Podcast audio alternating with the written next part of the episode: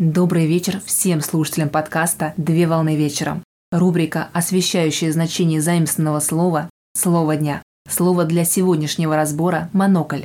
Слово «монокль» на французском языке «monocle», которое произошло от позднелатинского слова «monoculus», где производные слова с греческого языка «monos» – «один» и с латинского языка «oculus» – «глаз». Монокль – это круглое оптическое стекло в виде выпукло вогнутой линзы в оправе или без оправы, вставляемое в глазную впадину. Монокль считается одним из видов оптических приборов для коррекции и улучшения зрения, а также применяется вместо очков. В неиспользуемом виде монокль носился в жилетном кармане, а при использовании монокль вставлялся в глазную впадину и зажимался между бровью и щекой.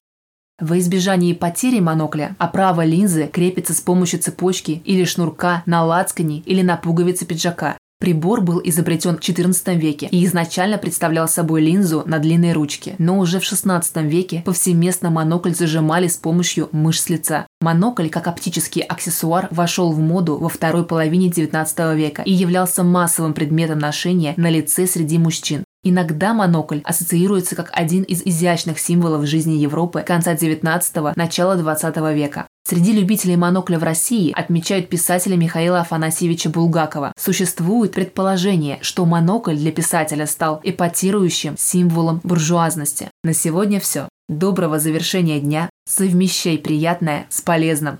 Данный материал подготовлен на основании информации из открытых источников сети интернет с использованием интернет-словаря иностранных слов.